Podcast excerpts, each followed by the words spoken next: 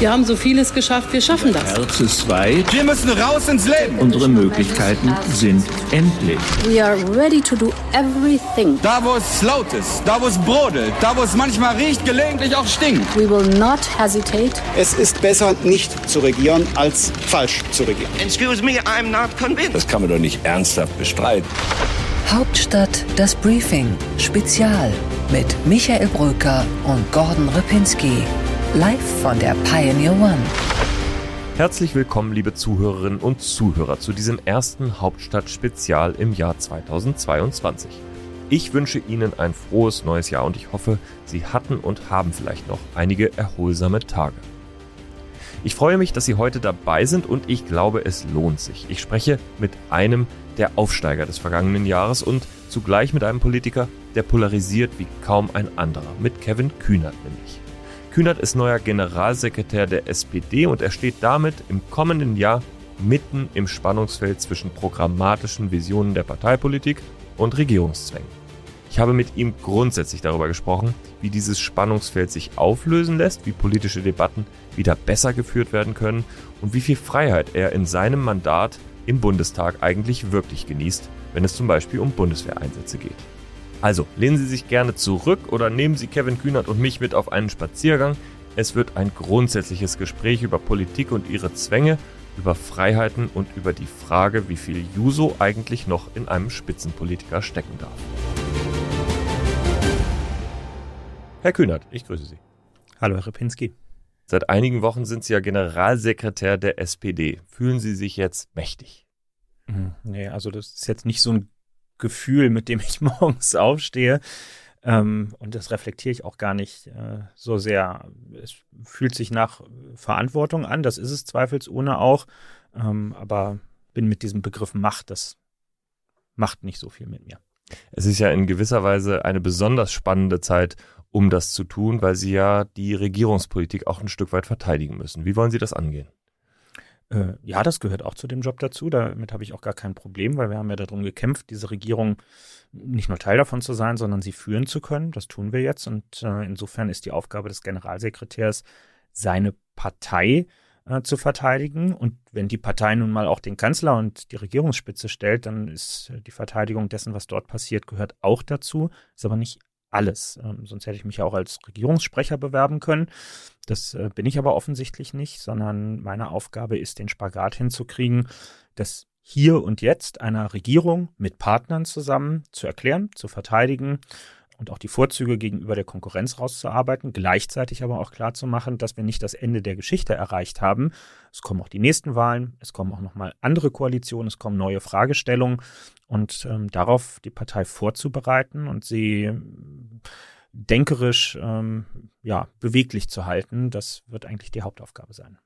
Olaf Scholz hat ja kurioserweise genau dieselbe Rolle schon mal gehabt, nämlich Generalsekretär unter dem eigenen Bundeskanzler zu sein. Er hat ja in dieser Rolle auch tatsächlich erlebt, wie schwierig das sein kann. Wie wollen Sie verhindern, dass es Ihnen genauso geht? Ja, Sie waren freundlich genug, nicht zu sagen, wie genau die Konstellation war. Er war halt Generalsekretär unter Gerhard Schröder und alleine mit dem Aussprechen dieses Namens erkennt man wahrscheinlich einfach schon den Unterschied, denn es ist nicht nur eine andere Zeit, sondern, glaube ich, auch eine andere Persönlichkeit gewesen, die dort der Partei und der Regierung vorgestanden hat. Olaf Scholz ist, äh, glaube ich, deutlich ähm, sachorientierter nochmal unterwegs, weniger auf den öffentlichen Effekt äh, ausgerichtet. Ähm, ich würde auch sagen, es herrscht in die Partei eine, eine demokratischere Entscheidungs- und Debattenkultur hinein und das macht es für uns heute schon einfacher. Wir haben auch einfach im Wahlkampf gesehen, dass der Respekt vor der Partei, vor ihren Beschlüssen, vor ihren Mitgliedern ähm, eine Gelingensvoraussetzung gewesen ist. Das hat Olaf Scholz wie kein zweiter verstanden, weil es ihn auch getragen hat. Insofern würden wir an dem Ast sägen, auf dem wir sitzen, wenn wir damit jetzt aufhören würden. Also es wird eine selbstbewusste Partei geben, nicht selbstbewusst im Sinne von, wir arbeiten uns an den eigenen Leuten ab, aber wir haben und nehmen uns den Freiraum, eigene Gedanken und eigene Konzepte zu entwickeln. Das ist ja richtig Wertschätzung für Olaf Scholz, die Sie da zum Ausdruck bringen.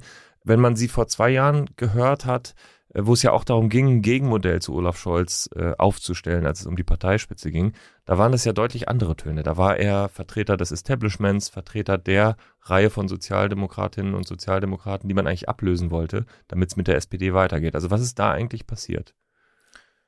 Ich glaube, drei Aspekte spielen dabei eine Rolle. Das eine ist, dass der politische Rahmen, in dem wir uns bewegen, sich auf eine sehr schicksalhafte Art und Weise seitdem verändert hat. Ähm, Corona hat nicht die einzige, aber die entscheidende Rolle dabei gespielt.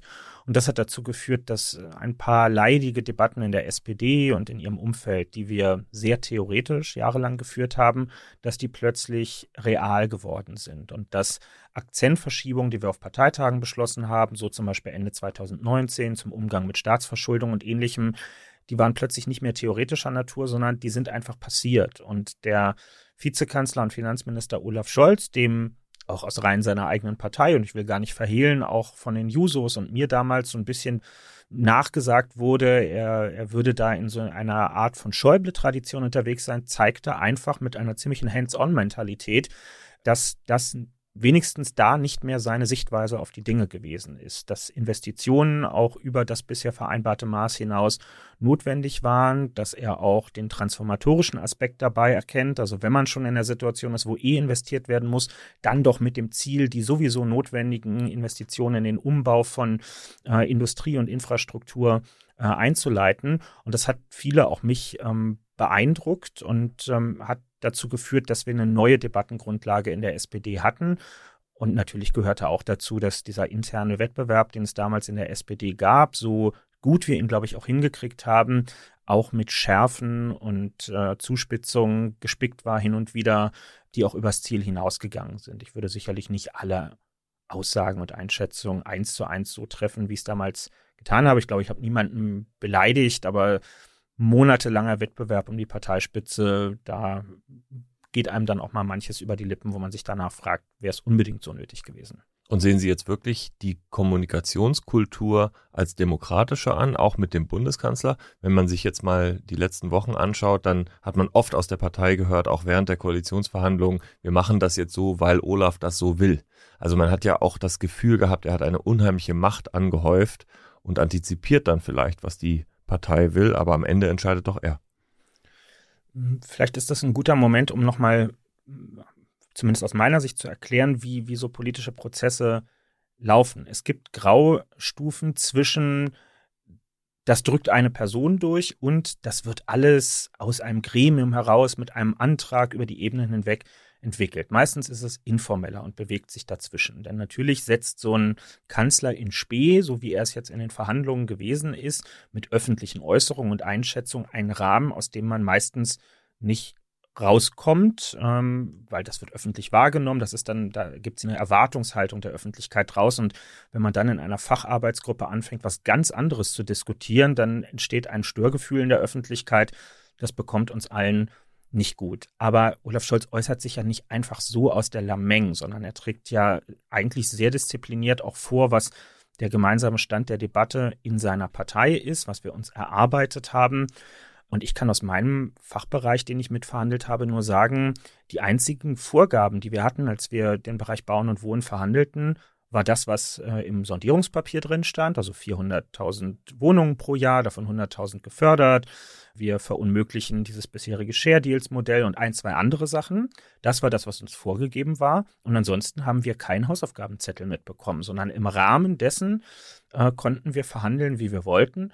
Und es, es war dann an uns, dass wir uns proaktiv bei ihm auch ein, zwei Mal, also die SPD-Verhandlungsdelegation, gemeldet haben, wenn wir den Eindruck hatten, Jetzt geht es zum Beispiel in so haushaltsrelevante Bereiche rein. Jetzt sprechen wir über so große Steuerposten, dass es einfach angebracht wäre, dazu einmal gemeinsam Rücksprache zu halten, aber weil wir es wollten und nicht, weil es uns aufgetragen wurde. Schönes Beispiel, genau die Gruppe, die Sie verhandelt haben, als es um Bauen ging. Da hat mancher auf der anderen Seite in den anderen Parteien gesagt, uh, Kevin Kühnert verhandelt das. Mal sehen, was da rauskommt. Denn ihre wohnungsbaupolitischen oder mietpolitischen Ideen, die sind ja bekannt, dass sie zum Beispiel sich skeptisch grundsätzlich gegenüber Wohneigentum auch mal geäußert haben. Trotzdem am Ende ist ein sehr pragmatisches Papier rausgekommen. Ist das schon so gewesen, dass sie wussten, was anderes lässt sich vielleicht auch nicht durchsetzen, Oder hat sich der Politiker, der Verhandler Kevin Kühnert wirklich sehr verändert im Vergleich zum Juso-Vorsitzenden? Nö, ich habe nie ein Problem mit Wohneigentum gehabt, äh, solange wir über selbstgenutztes Wohneigentum äh, gesprochen haben, weil das ist ja, das ist, nehme ich ja auch zur Kenntnis und erlebe ich auch im persönlichen Umfeld, dass dieser Traum vom eigenen Häuschen oder von mir aus auch der eigenen Wohnung etwas sehr verbreitetes ist, nicht bei allen. Also hier in Berlin, wo viele Menschen zur Miete leben, kenne ich sehr viele, die auch gerne zur Miete leben, weil ihnen das auch eine Flexibilität gibt. Aber grundsätzlich ist das etwas, was, was in der Gesellschaft verbreitet ist. Ich habe ein Störgefühl dabei, dass wir Teile der Anbieter auf dem Wohnungsmarkt einfach haben, die nicht versuchen, ein schiedlich-friedliches Miteinander mit ihren Mieterinnen und Mietern äh, zu bekommen, im Sinne von der Gewährleistung des sozialen Menschenrechts auf Wohnraum und einer, einer kleinen auskömmlichen äh, Rendite über den Mietzins auf der anderen Seite, sondern die das als Renditeobjekt schlechthin in Zeiten von Niedrigzinsen äh, identifiziert haben, wo man die Zitrone ausquetschen und 6, 7, 8, 9 Prozent Rendite nach Hause bringen kann. Das ist ein Problem, weil das zu Verdrängungseffekten führt, weil das Verwerfungen mit sich bringt, weil Haushalte zum Teil 40 oder mehr Prozent ihres Haushaltseinkommens für die Miete ausgeben. Und da fein zu sezieren und zu sagen, solche Praxen äh, erschweren, ohne gleichzeitig mit dem Rasenmäher über alle hinwegzugehen und hier irgendwie einen, einen staatlich organisierten Wohnungsmarkt äh, fordern zu wollen, was überhaupt gar nicht mein Ansatz wäre. Das ist eigentlich die Aufgabe dort gewesen und da sind wir bei ein paar Sachen vorangekommen, bei anderen ein bisschen weniger. So ist es eben in so einer äh, Koalition hätte man mietrechtlich noch ein paar Dinge mehr vorstellen können, weiß aber auch, dass es für die Kollegen der FDP schon mindestens an der Schmerzgrenze gewesen ist, was wir überhaupt vereinbart haben. Und das ist ja nach allgemeiner Auffassung der Wesenskern eines guten Kompromisses, wenn alle gleichermaßen unzufrieden am Ende sind. Aber diese Art von Kompromiss finden Sie auch für sich jetzt akzeptabel? Na, der gilt jetzt auf jeden Fall die nächsten vier Jahre. Also das ist ja das Wichtige bei einem Kompromiss. Wenn ich die Verhandlungsmöglichkeit hatte, das Privileg hatte zu verhandeln, und dann gebe ich irgendwann den Handschlag und sage, darauf einigen wir uns jetzt eine Demokratie kann nur dann funktionieren, wenn solche Verträge dann auch gelten für den Zeitraum, für den sie geschlossen sind, also in der Bundespolitik vier Jahre. Ähm, weil wenn ich das in meinem Themenbereich aufkündige, weil ich sage, soll jetzt aber noch ein Schnaps mehr sein, ja, oder ich habe zu Hause von irgendeiner Mieterinitiative Ärger gekriegt, die mir gesagt hat, da musst du jetzt aber noch mal was oben drauf packen, dann werden die anderen Partner das an anderer Stelle aufschnüren. Und plötzlich hat man keine Koalition mehr, sondern man hat so, ein, so eine anarchische Spielfläche, auf der jeder jeden Tag äh, versucht, den anderen ähm, übers Ohr zu hauen. Und so funktioniert das äh, schlussendlich nicht.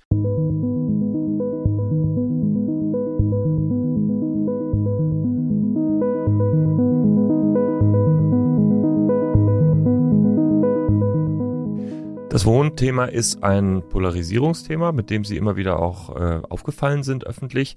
Insgesamt polarisieren Sie die politische Debatte ja. Für manche sind Sie das größte Talent, äh, das es in der deutschen Politik gibt, und für die anderen sind Sie, ich sage jetzt mal, ein Sozialist ohne Berufserfahrung. Wie gehen Sie eigentlich damit um, dass es immer nur Schwarz oder Weiß gibt, wenn es um Kevin Kühnert geht? Och, ich glaube, es gibt schon auch viele, die das äh, differenzierter sehen, insbesondere die, die mit mir schon mal zusammengearbeitet äh, haben, auch nicht nur in der Partei. Also ich glaube, wenn hier die Kollegen von FDP und Grün sitzen würden, mit denen ich den Bau- und Wohnungsbereich verhandelt habe, dann würden die sagen, dass es harte Verhandlungen gewesen sind, würde ich auch bestätigen, aber würden sicherlich sagen, dass es fair gelaufen ist. Ich, wir berichten ja nicht allzu viel aus diesen Gesprächen, aber ich habe mich zum Beispiel sehr gefreut, dass der Kollege Hagen Reinhold von der FDP am Ende der Verhandlungen, als wir durch waren, das Wort ergriff und sagte, er wolle sich gerade auch bei der Verhandlungsdelegation der SPD bedanken für die Augenhöhe, die zu jeder Zeit in diesen zwei Wochen gewahrt war. Er sei sich vorher nicht sicher gewesen, ob ähm, man das hinkriegen würde, als stärkste Partei die anderen respektvoll zu behandeln und ernst zu nehmen. Und da bin ich einfach äh, leidenschaftlicher Demokrat. Ja? Also mir liegt was an nicht einfach nur Meinungsstreit, sondern dann auch Konsens und Kompromissfindung. Das ist ja der eigentliche Zauber des Ganzen. Seine Meinung vorzutragen, dazu gehört in einer pluralen Demokratie noch nicht allzu viel, aber diese Meinung dann in Kontrast zu anderen zu setzen und zu schauen, ob daraus eine Synergie wenigstens an manchen Stellen entstehen kann, das ist ja das eigentliche Handwerk, mit dem wir zu tun haben. Und ähm, das treibt mich an. Also eine klare Position zu haben, ist das eine, aber kompromissfähig zu sein, ist das andere und das kann ich durchaus. Also, wenn man sie aus der Nähe kennt, dann kennt man auch die Grautöne, aber trotzdem, Sie werden es ja wahrnehmen. In der öffentlichen Debatte, da wird äh, oft sehr polarisiert über Sie gesprochen. Können Sie sich das erklären, warum das so ist? Naja, man wird, glaube ich, in vielen Lebensbereichen häufig mit der Tätigkeit identifiziert, mit der man bekannt geworden ist. Ähm, das ist bei mir der Juso-Bundesvorsitz gewesen, den ich bis vor einem Jahr inne hatte.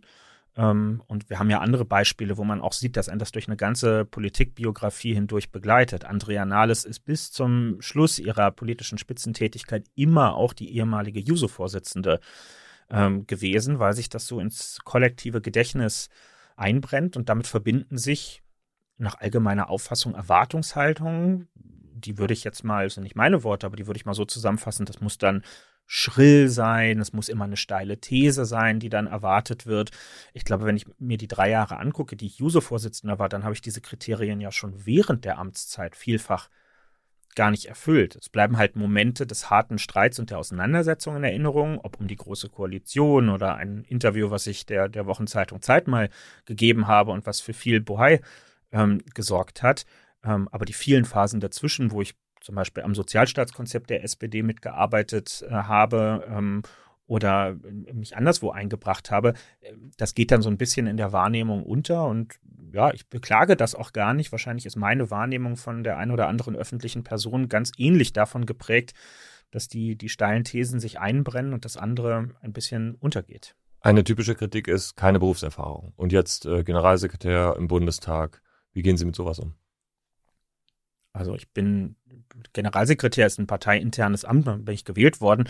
Der entscheidende Punkt ist für mich, ähm, Bundestagsabgeordneter bin ich, weil die Mehrheit der Bürgerinnen und Bürger in meinem Wahlkreis in Berlin-Tempelhof-Schöneberg mich gewählt hat. Und ich würde jetzt mal behaupten, bei meinem Bekanntheitsstatus, auf dem ich mir nichts einbilde, aber der vorhanden ist, wussten die meisten, was sie tun. Die haben ja nicht irgendeinen unbekannten Bewerber der SPD gewählt, sondern die hatten seit Jahren die Möglichkeit, sich mit mir und meiner Biografie und auch der Kritik daran auseinanderzusetzen. Und die haben für sich entschieden, dass sie mir die meisten Stimmen gegeben und mich direkt in den Bundestag geschickt haben. Und was mehr an Legitimation braucht es eigentlich in der Demokratie, damit Leute mal akzeptieren, ähm, dass man anscheinend das genießt, was Voraussetzungen ist zur Mitarbeit in der Demokratie, nämlich Vertrauen. Das war ja anscheinend vorhanden. Und wenn Sie so eine Kritik bekommen, wie gehen Sie damit um? Schieben Sie das einfach weg? Oder gibt es Momente, wo Sie dann wirklich auch mal grübeln und sagen, hm, ist das jetzt vielleicht richtig? Also denjenigen möchte ich sehen, der nicht über seine Biografie und die Brüche und, und Weggabelung des Lebens auch mal sinniert und sich ärgert. Ähm, aber der, mein Vorteil ist ja, ich bin in meinem ganzen Leben dabei gewesen, äh, live und vor Ort und weiß, was ich gemacht habe. Und Anwürfe wie, der hat nichts zu Ende gebracht oder der hat ja noch nie was geleistet, das ist einfach, ähm, nehme das zur Kenntnis, aber es ist einfach lächerlich, wenn man sich vor Augen führt, was es auch bedeutet, zum Beispiel in einem Jugendverband mit 80.000 Mitgliedern, mit Personalverantwortung und allem, was dazugehört, mit einem hohen Etat, drei Jahre vorzustehen. Das ist, äh, das hat auch nichts, das ist auch kein normaler Job, sondern das ist eine, eine 24-7 Tätigkeit. Ob ich die gut oder schlecht gemacht habe, steht auf einem völlig anderen Blatt. Man muss damit auch nicht übereinstimmen, aber zu unterstellen, da habe ich jemand keine Verantwortung übernommen oder so. Ja, ich bin jetzt auch nicht Kind von irgendwelchen Multimillionenerben, ähm, auf deren Kosten ich mir irgendwie so ein so ein Bling-Bling-Lebensstil geleistet hätte, sondern ich habe mein eigenes Geld verdient, seit ich Abi gemacht habe und insofern wüsste ich gar nicht, vor wem ich mich eigentlich rechtfertigen sollte für meine Biografie. Gibt es einen Fehler, den Sie gerne nicht gemacht hätten? Oh, also, dass ich zögere, hat jetzt nichts damit zu tun, dass ich äh, nicht wüsste, dass ich Fehler gemacht habe. Bestimmt ganz viele. Ähm, ist nur schwierig, was Spezielles hervorzuheben es hat eine Weile gebraucht, bis ich, ähm, bis ich verinnerlicht hatte, dass äh, formale Abläufe in, in der Partei erfordern, dass man Kritik immer erst intern anbringt, bevor man sie öffentlich äußert. Also die Versuchung, gerade auch als Juso-Vorsitzender, ähm, weil, weil es einem eh zugeschrieben wird, ähm, die Kritik äh, immer wieder zu erneuern und jede Woche irgendwas Neues äh, dabei vorzutragen, ähm, die war sehr groß und hat an manchen Stellen dazu geführt, dass ähm, der, der Weg zu einer gemeinsamen Lösung zu spät gesucht wurde. Ist das eine Etappe Realpolitiker-Werdung des Kevin Kühnert? Nee, das ist, glaube ich, eine Frage von Persönlichkeitsreifung einfach. Das hoffe ich, dass das viele Menschen an irgendeiner Stelle in ihrem Leben mal kennenlernen. Denn woher soll man es auch wissen? Also das, das sind ja Lehren, die, die kann man erst äh, verinnerlichen, wenn man das mal an einem lebenspraktischen Beispiel durch hat. Und in meinem Fall war das jetzt eben zufällig äh, der Meinungsbildungsprozess in einer Partei. Anderswo ist das in einem Unternehmen, in einem Betriebsrat oder im Sportverein. Sie haben gerade schon das Interview mit der Zeit angesprochen, zwei Jahre, zweieinhalb Jahre ist es her. Äh, da ging es um, wie Sie gesagt haben, Bohai oder es hat Bohai ausgelöst am Ende, ähm, weil sie unter anderem eben auch äh, für die Vergesellschaftung von Autofirmen wie BMW sich ausgesprochen haben.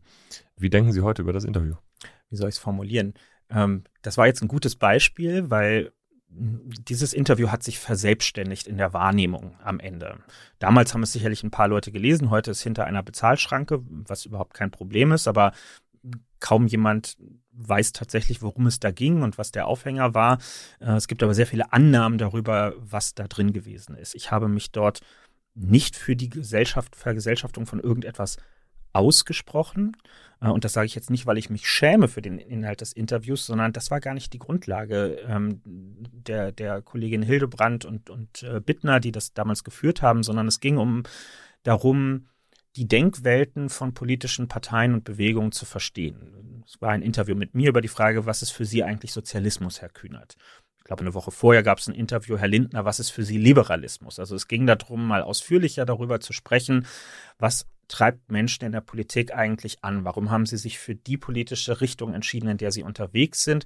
Und dann hat man mal spielerisch, das haben die beiden letztlich eher eingebracht, darüber geredet, was würde das eigentlich, wenn das alles so liefe, wie sie sich das vorstellen, bedeuten. Und ähm, dann haben wir halt über Demokratisierung von Wirtschaft gesprochen und die beiden fragten irgendwann, was würde das jetzt für ein Unternehmen wie, sagen wir mal, BMW bedeuten? Und äh, ich habe im Nachhinein den Fehler gemacht, mich auf diese Denkübung einzulassen. Richtigerweise hätte ich es zurückweisen müssen, weil mir hätte klar sein müssen, dass sich sowas dann verselbstständigt und dass wir dann plötzlich eine BMW-Diskussion haben. Die hatte ich dann auch mit äh, Gesprächen mit dem BMW-Betriebsrat und allem möglichen anderen nehme ich den auch gar nicht übel. Ja? Also dieses Interview hat einfach Füße bekommen und war plötzlich eben nicht mehr eine Auseinandersetzung über eine andere Gesellschafts- und Wirtschaftsform insbesondere und in welchem Rahmen sie eigentlich denkbar und vorstellbar wäre. Das ist ein Learning ähm, gewesen äh, und ich hoffe, dass es für andere, für Außenstehende nicht dahingehend ein Learning gewesen ist, ähm,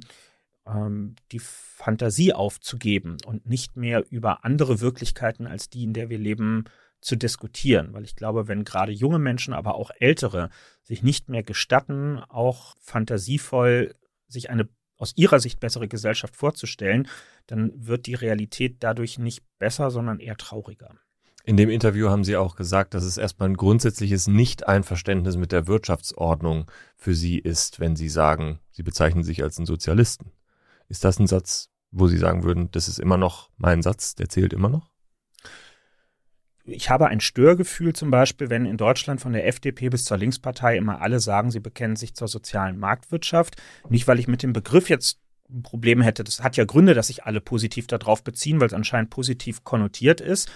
Aber ganz offensichtlich kann es ja dann kein Einverständnis über den Kern dieses Begriffs geben, wenn sich so unterschiedliche politische Denkrichtungen gleichermaßen auf ihn beziehen. Also müssten wir stärker darüber sprechen, was meinen wir denn damit eigentlich? Wenn einfach jeder sein Wirtschaftsmodell vorträgt und das Label soziale Marktwirtschaft draufklebt, dann dann haben wir keinen Diskurs über diese Frage offensichtlich. Und ähm, häufig werden Debatten darüber auch totgemacht, indem das in irgendwie so eine, so eine staatsfeindliche, extremistische Richtung geschoben wird. Und da muss immer wieder dran erinnert werden, das Grundgesetz trifft in Deutschland aus guten Gründen keine Aussage über die Wirtschaftsordnung in unserem Land. Und man muss überhaupt nicht finden, dass die jetzige Wirtschaftsordnung überwunden gehört, um das einfach mal festzustellen. Das Grundgesetz trifft Aussagen über die demokratische Verfasstheit unseres äh, Staates, schützt auch das Eigentum, markiert gleichzeitig die Sozialpflichtigkeit des Eigentums, aber wie die Wirtschaft konkret organisiert ist, darüber steht ja nichts drin. Das ist Gegenstand von politischer Auseinandersetzung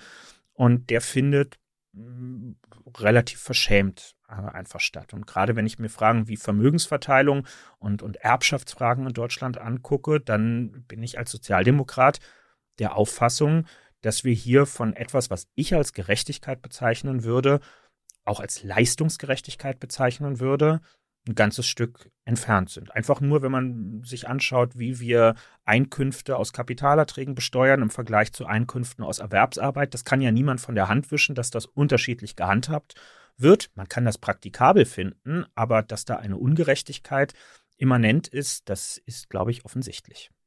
Wie kann man denn die politische Debatte in genau diesen Fragen antreiben oder wieder agiler machen?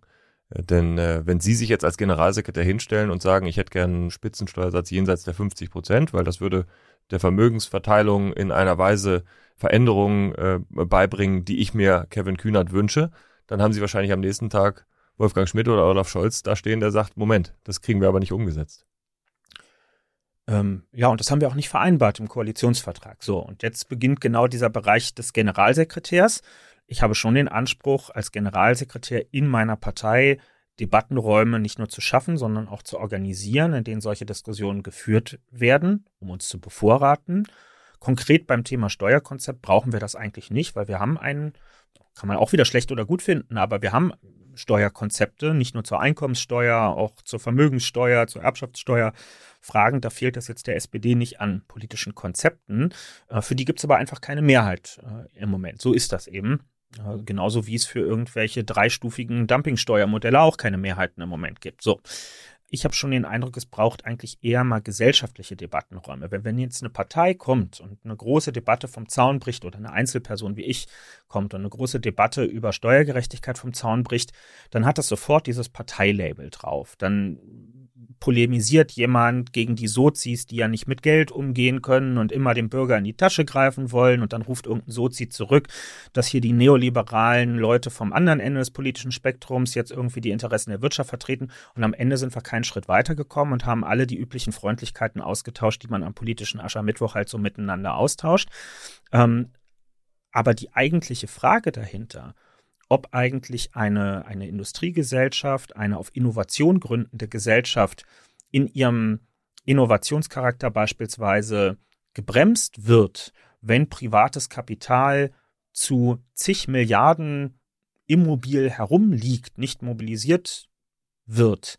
Ähm, diese Debatte fällt aus am Ende. Und das ist schade, weil es eigentlich notwendig wäre, sich darüber äh, auseinanderzusetzen. Ähm, wenn man sich die großen Gründungen und Entwicklungen der letzten Jahre anschaut im globalen Kontext und sieht, dass herzlich wenig mit dem Positivbeispiel ähm, in, der, in der Impfstoffforschung jetzt zuletzt, dass herzlich wenig davon in Deutschland stattgefunden hat, dann muss uns doch die Frage beschäftigen, wie sehen eigentlich Gelingensbedingungen aus, die dazu führen, ähm, dass solche Formen von, von Forschung, Entwicklung und dann auch Produktion bei uns wieder ähm, stattfinden? Wie kann man dafür sorgen, dass die großen Industrieriesen in Deutschland und die Kapitaleigner, die dahinter stehen, dass die angeregt werden, dieses Kapital auch in einem gemeinwohlorientierten Sinn einzusetzen. Aber darüber diskutieren wir im Moment nicht und das ist äh, schade und das wird mehr brauchen als ein paar Parteitagsbeschlüsse. Und wie können diese Debattenräume innerhalb der SPD aussehen? Weil am Ende muss ja Kevin Kühnert, der Generalsekretär, immer noch mal drüber gucken und sagen, ja, das ist jetzt auch meine Position eine Debatte muss ja nicht immer direkt darauf abzielen, einen Antrag oder so zu schreiben. Es gibt die einen Debattenprozesse, die sind darauf ausgerichtet, eine Position zu entwickeln und zu manifestieren in Form eines Beschlusses, weil man sie dann in Regierungshandeln unmittelbar überführen will, weil demnächst eine Abstimmung im Bundestag ansteht und da soll die Partei Orientierung bieten. Und dann gibt es andere Fragen, bei denen geht es darum, erstmal das Feld abzustecken, sich mit neuen Entwicklungen ähm, zu beschäftigen. Lars Klingbeil hat als Generalsekretär dafür zum Beispiel das Format des Debattencamps äh, geschaffen, weil wir, und ich teile diese Einschätzung, weil wir gemerkt haben, wir haben in der SPD Debattenräume für die mittlere und obere Funktionärsebene, Parteitage zum Beispiel mit 600 Delegierten. Und wir können eine E-Mail an alle Mitglieder schicken und sie an einer Abstimmung teilnehmen lassen. Aber ein wirkliches Forum, wo relativ hierarchiefrei die allermeisten hinkommen und ihre Idee einbringen können, vielleicht auch mal selber ein Panel äh, mit einem eigenen mitgebrachten Thema moderieren können, das hatten wir nicht. Und ähm, das hat er eingeführt und ich möchte das, soweit es die Corona-Bedingungen zulassen, gerne auch fortführen. Ähm, und ähm, dafür muss aber ein Rahmen gesetzt werden. Das heißt, meine Aufgabe zusammen mit dem Vorstand wird es sein, Leitfragen zu entwickeln. Also eine Partei ist dann ähm, fokussiert und organisiert, wenn sie nicht einfach über alles und jedes diskutiert, sondern sich schon auch Hauptthemenbereiche vornimmt, schaut, wo haben wir noch Defizite, wo sind große ungelöste Fragen unserer Gesellschaft. Davon nimmt man sich zwei, drei vor und dann schafft man Debattenräume, in denen diskutiert werden kann.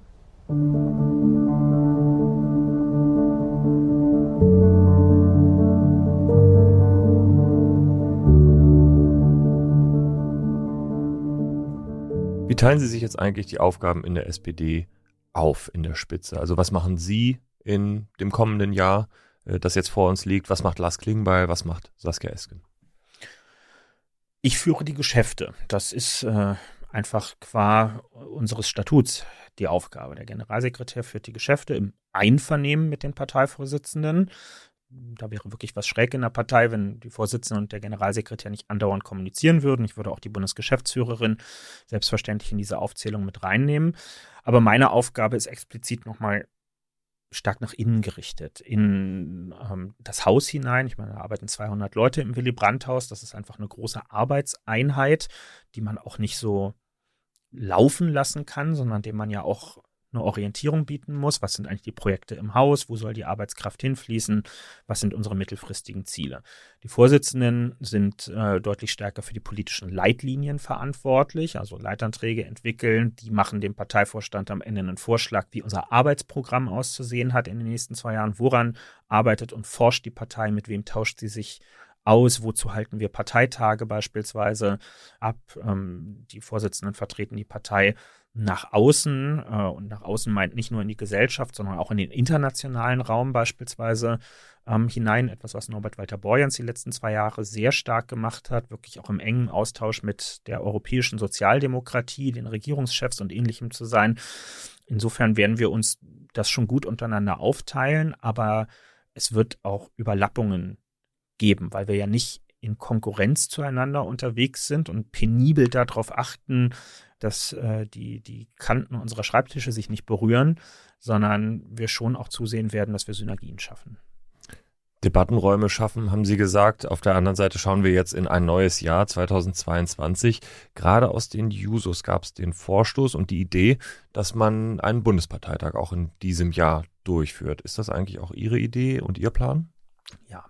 Ich möchte, dass wir dieses Jahr einen Bundesparteitag abhalten, soweit es die Rahmenbedingungen zulassen nach zwei Jahren Corona haben wir ja gewisse Learnings. Je winterlicher es wird, desto unwahrscheinlicher wird die Ausrichtung von großen Massenveranstaltungen. Je sommerlicher es wird, desto einfacher. Das kann man mal als Leitgedanke quasi mitnehmen. Aber wir müssen uns letztlich vor Augen führen, der letzte richtige Parteitag der SPD, also so mit drei Tage hintereinander, nicht nur Wahlen abhalten, sondern auch Raum für Debatte, längere Anträge, das war im Dezember 2019 in 2020 gab es keinen. Jetzt war wegen Corona nur Hybrid und ein Tag. Und wenn wir jetzt dieses Jahr auch keinen Parteitag abhalten würden, dann würden wir uns das nächste Mal Ende 2023 treffen zum Parteitag. Und dann hätten wir eine Vakanz über vier Jahre hinweg gehabt. Das halte ich persönlich für ähm, deutlich zu lang. Wie schauen Sie eigentlich in das Jahr, was jetzt kommt, mit dieser neuen Aufgabe als Generalsekretär, auch mit der neuen Aufgabe als Bundestagsabgeordneter? Wie bringen Sie das übereinander und denken Sie eigentlich manchmal, hm, das kann auch ganz schön viel werden? Also zweifelsohne ist das sehr viel. Und ich möchte auch nicht Bundestagsabgeordneter im Nebenjob sein, sondern Gerade weil ich jetzt auch das erste Mal gewählt worden bin, ist es mein Anspruch an mich selbst, parlamentarische Arbeit auch wirklich zu durchdringen und zu lernen. Ich habe mich deshalb auch dafür entschieden, richtig Vollmitglied in einem Fachausschuss zu werden. Das handhaben manche andere in, in Parteispitzenfunktionen anders. Das ist auch in Ordnung. Die haben auch ihre Kämpfe in der parlamentarischen Ebene schon durch. Das habe ich nicht und deswegen freue ich mich auf die Arbeit im Bau- und Wohnausschuss äh, ausdrücklich auch, in dem Wissen, dass es aber eben auch ein harter Spagat wird beides hinzukriegen. Im Parlament ist man zwangsweise ähm, letztlich auch Generalist, also man ist mit ganz vielen Fragen konfrontiert, die man sich nicht aussucht, sondern die stellt einem die Realität. Ich muss mich per Abstimmung am Ende zu allem verhalten. Bei vielen ist es eben das Fraktionsprinzip, man kann nicht für alles Fachmann oder Fachfrau sein, also verlässt man sich auf die Einschätzung, aber manches ist eben auch Gewissensfrage und da sollte man den Anspruch an sich selbst haben. Ich zumindest habe den, das auch wirklich zu durchdringen. Das wird sein, wenn ich jetzt auch als Abgeordneter das erste Mal über Bundeswehrmandate zu entscheiden habe, insbesondere wenn es um äh, die Zukunft des Mali-Mandats gehen wird. Das ist nach dem, was wir in Afghanistan erlebt haben, eine für mich eine ganz erhebliche, schwierige Frage. Welche Kriterien lege ich eigentlich an, bevor ich so eine weitreichende Entscheidung treffe? Weitreichend für die Soldatinnen und Soldaten im Einsatz, weitreichend aber natürlich auch für die Bevölkerung ähm, vor Ort. Das beschäftigt mich sehr. Wir werden voraussichtlich ähm, bald eine Entscheidung über eine Form der allgemeinen Impfpflicht haben, wo ich mich auch nicht zurückziehen kann auf irgendwas, was ein Parteitag beschlossen hat, sondern da wird es auch um meine ganz unmittelbare Position und Einschätzung und Abwägung gehen. Ähm, und da ist es dann fast schon als Generalsekretär Luxus, dass man sich bis zu einem gewissen Grad die Debattenräume auch selber schaffen und gestalten kann, in denen man sich bewegt. Und ähm, ja, letztlich auch von Leuten umgeben ist, die in der Breite noch deutlich wohlmeinender sind, als es in diesem parlamentarischen Umfeld der Fall ist. Das ist der Luxus, aber das Schwerwiegende ist eben auch, dass Ihre Entscheidung über Ihre Abstimmung eben auch sehr viel schwerwiegender vom Effekt her ist, weil es eben der Generalsekretär der SPD ist. Es sind zwei unterschiedliche Entscheidungen. Die Impfpflicht ist äh, eine fraktionsübergreifende, ohne Fraktionsbindung. Bei den Mandaten sieht das anders aus. Haben Sie da eine echte Freiheit zu entscheiden, wie Sie es machen wollen? Ja, alle, also ich sage das jetzt hier nicht als so ein, so ein sprechendes Grundgesetz, sondern ich meine das schon ernst. Alle Abgeordneten sind in allen Entscheidungen im Parlament frei. Es ist im Parlament das Gleiche, was viele selbsternannte Querdenker und, und andere in den letzten Jahren auch wieder feststellen mussten.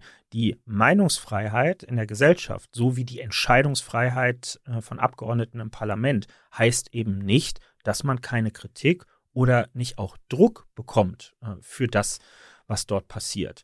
Ähm, man kann sich nicht auf die Gewissensfreiheit als Abgeordneter berufen und erwarten, dass man dann aber dafür nicht vom parlamentarischen Geschäftsführer oder der Fraktionsspitze äh, kontaktiert wird und zur Rede gestellt wird, warum man denn meint, von der Mehrheitsmeinung der Fraktion abzuweichen. Wenn ich so überzeugt von ein, meinen Argumenten bin, dann werde ich bestehen können in dieser Debatte und ja, dann muss ich im Zweifel auch damit leben, dass meine Fraktion, wenn das regelmäßig vorkommt, sich irgendwann die Frage stellen wird, kann man dem eigentlich herausgehobene Verantwortung in unseren Reihen geben oder ist der hier auf eigene Rechnung äh, unterwegs? Das muss man dann abkönnen am Ende. Dafür werden wir alle gut genug bezahlt, äh, um da abends auch mal ein bisschen grübelnd äh, in den Schlaf zu finden. Und dafür sind diese Entscheidungen auch äh, zu wichtig. Ne? Also wer die Hitze nicht aushalten kann, hat man, glaube ich, früher mal gesagt, der sollte halt nicht in der Küche arbeiten. Und so ist das im Parlament auch. Mali, Sie haben es ganz konkret angesprochen, ist eine wirklich schwerwiegende Entscheidung mit dem Rückblick auf das, was in Afghanistan im August im vergangenen Jahr passiert ist. Was ist denn Ihre persönliche Konsequenz daraus? Muss man dann so einen Einsatz eher verlassen? Oder ist das Scheitern im Verlassen aus Afghanistan eigentlich eine Lehre dafür, dass es eher noch länger weitergehen müsste? Das, das Scheitern in Afghanistan, was ja auch nochmal aufgearbeitet werden wird, richtigerweise, hat, glaube ich, ganz viel auch mit den konkreten handwerklichen Entscheidungen im Abzug zu tun, die auch nicht nur in deutscher Hand lagen, sondern ausgelöst in einer langen Verkettung ja von der sehr dann doch überraschend spontanen Entscheidung der US-Amerikaner, das Land zu verlassen, wo allen klar war, wenn die gehen, gehen alle anderen auch, weil die Einsatzinfrastruktur ohne die US Army einfach nicht zu gewährleisten ist. Daneben gibt es aber auch grundsätzliche Fragen, die sich stellen, nämlich was sind eigentlich die Kriterien, an denen Erfolg oder Misserfolg Ende oder Nicht-Ende eines Einsatzes gemessen werden. Also wie schafft man es, Einsätze zu machen, die nicht zur Never-Ending Story werden? Weil natürlich ein Land, in dem so vieles im Argen liegt, dass es einen internationalen, mit UN-Mandat äh, versehenen Einsatz dort gibt, wird auch durch noch so gute Arbeit nicht in die Lage versetzt werden, dass man nach drei, fünf oder zehn Jahren sagen kann, hier ist jetzt alles tutti. Und trotzdem muss man ja irgendwann den Schritt auch wieder rausmachen und sagen, von hier an kann das Land, kann diese Gesellschaft alleine arbeiten. Und diese Kriterien, halbwegs objektivierbar zu definieren. Was ist das eigentlich? Welche Anhaltspunkte sind uns da gegeben? Das fehlt uns, glaube ich, im Moment im Instrumentenkasten und das erlebe ich auch bei vielen Kolleginnen und Kollegen, gerade bei den Neuen auch in der Fraktion, als eine Sorge. Wenn ich hier zustimme, wie stelle ich für mich irgendwann fest, wann es auch gut ist, in dem Wissen, dass es natürlich in einer Krisenregion nie wirklich gut sein wird. Aber es muss irgendwann gut genug sein, um zu sagen, jetzt ist unser Dienst auf diese Art und Weise ähm, getan. Und das ist in Mali fast noch ungleich schwieriger als in Afghanistan. Das Einsatzgebiet ist riesig, beschränkt sich ja mittlerweile auch längst nicht mehr nur auf Mali, sondern auch auf Nachbarstaaten, auf Burkina Faso und ähnliches. Es ist auch nicht nur das UN-Einsatzmandat, es ist auch noch ein Ausbildungsmandat der Europäischen Union. Wir werden wahrscheinlich dann auch noch die Frage hinzugestellt bekommen, äh, inwiefern das Ganze auch unter dem Einsatz von bewaffneten Drohnen gegebenenfalls noch stattfindet, was ähm, jetzt nochmal als eine umstrittene Einsatztechnik obendrauf kommt. Das wird hartes Brot werden, dort die richtige Entscheidung zu treffen. Und dann kommen wir noch einmal auf die, die Gewissensentscheidung, die man als Abgeordneter natürlich hat. Ähm, wie weit trägt die? Ist die vollständig oder geht die so weit, äh, bis die Mehrheit nicht mehr gewährleistet ist? Also könnte man sich eigentlich als Abgeordneter einer Regierungsfraktion tatsächlich leisten, mit seiner eigenen Stimme dafür zu sorgen, dass so ein Mandat dann nicht angenommen wird? Das ist zumindest meine Definition von Gewissensentscheidung. Also, ich will jetzt nicht sagen, eine Gewissensentscheidung, die, die offensichtlich keine Auswirkungen am Ende auf die Mehrheit hat, sei billig. Das ist nicht so, aber ich finde, jede Gewissensentscheidung muss in der Annahme zustande kommen, dass man sie auch dann so treffen würde, wenn es die entscheidende Stimme wäre. Sonst ist es Pose. Dann ist es Schöngeistigkeit ähm, in dem Wissen darum, die Verantwortung für diese Entscheidung äh, und ihre, ihre Konsequenzen nicht tragen zu müssen das wäre billig. Wenn wir nämlich mal zurückdenken an die rot-grüne Regierungszeit, wo es ja einige dieser schwerwiegenden Entscheidungen gab, dann äh, führte das irgendwann dazu, dass eine bestimmte kontingentierte Anzahl von Nein-Stimmen akzeptabel war und die wurde dann mehr oder weniger ausgelost bei den Grünen, wer dann wirklich Nein sagen Die saßen durfte. dann zusammen, genau, und dann musste entschieden werden, wer muss mit Ja Exakt. stimmen und wer darf mit Nein stimmen. Das kann ja nicht das Ziel sein. Richtig, das kann nicht das Ziel sein, dann ist es eine Scharade, die, die da stattfindet. Nun ist die Mehrheit hier auch deutlich größer und ich sehe jetzt auch gar nicht diesen, also ich sehe hier gerade nicht eine wir, wir haben es ja hier nicht mit einer radikal pazifistischen Teilgruppe in der Ampelkoalition zu tun. Das ist ja überhaupt nicht die Debatte, die wir führen. Ich meine, damals ähm, war nicht, war nicht als politisch aktiver Mensch mit dabei und will mich 0,0 darüber erheben. Das war eine andere Generation mit ganz anderen Prägungen aus dem langen politischen Leben, auch wenn man sich die Geburtsjahrgänge der Leute anguckt und die, die Diskussion, die die mitgemacht haben. Da ging es ja mithin wirklich um die Frage, wie es aus der deutschen Geschichte heraus überhaupt zu rechtfertigen ist oder nicht, dass überhaupt deutsche Soldaten in Kampfeinsätze im Ausland unterwegs sind. Das kann man im Nachhinein bewerten, wie man will, aber dieser Schritt ist ja mittlerweile passiert. Die Öffentlichkeit ist daran gewöhnt, dass das mithin auch stattfindet. So, und äh, diese Art der Auseinandersetzung, ob wir quasi nur eine Verteidigung gestatten dürfen oder ob es auch Situationen geben kann, in denen man quasi an Boots on the Ground beteiligt ist, diese Entscheidung ist im Grundsatz einmal getroffen und beantwortet worden. Und jetzt geht es um die Frage, ob es im Einzelfall dann aber eben auch richtig und notwendig ist.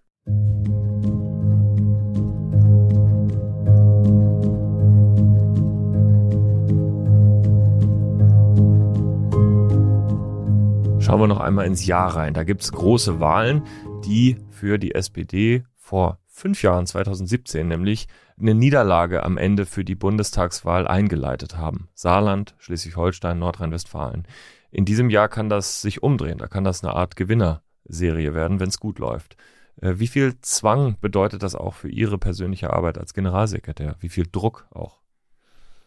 Ich empfinde es nicht als Zwang, ähm, aber es ist schon klar, je besser wir hier in Berlin arbeiten, desto einfacher wird es die Genossinnen und Genossen vor Ort im Saarland als erstes, schon im März, äh, und dann später in Schleswig-Holstein und Nordrhein-Westfalen, ähm, deren Wahlkämpfe zum Gelingen zu bringen. Ähm, ich würde dabei gerne nicht nur auf Fehlervermeidung setzen. Also es wäre ein bisschen armselig, wenn wir sagen würden, wir versuchen einfach möglichst wenig aufzufallen, ähm, um, um vor Ort die Bühne zu geben, sondern wir wollen ja Rückenwind geben. Also wir wollen, dass Menschen, die in erstaunlicher Zahl der SPD im letzten Jahr das Vertrauen geschenkt haben bei der Bundestagswahl, dass die dieses Vertrauen gerechtfertigt sehen und sagen, und das kann ich jetzt hier vor Ort auch machen. Die SPD scheint mir eine vertrauenswürdige Partei zu sein. Nicht nur in Person des Bundeskanzlers, sondern das scheint mir ein Prinzip bei denen zu sein, dass die realistische Vorschläge in einen Wahlkampf einbringen, von dem sie überzeugt sind, dass sie sie auch realisieren können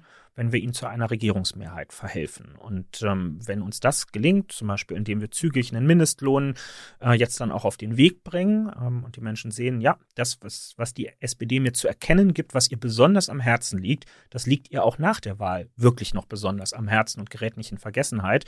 Ähm, dann glaube ich, wird sich das, äh, wird sich das positiv auswirken. Und wir kommen dreimal aus der Herausfordererposition in den ersten drei Landtagswahlen. Das ist finde ich eher ein Vorteil, weil wir, will nicht sagen, dass wir nichts zu verlieren haben, aber ähm, wir haben was zu gewinnen. Ja, also wir können ähm, eine Aufholjagd gegenüber den Ergebnissen von vor fünf Jahren starten und ähm, das soll im März im Saarland als erstes passieren.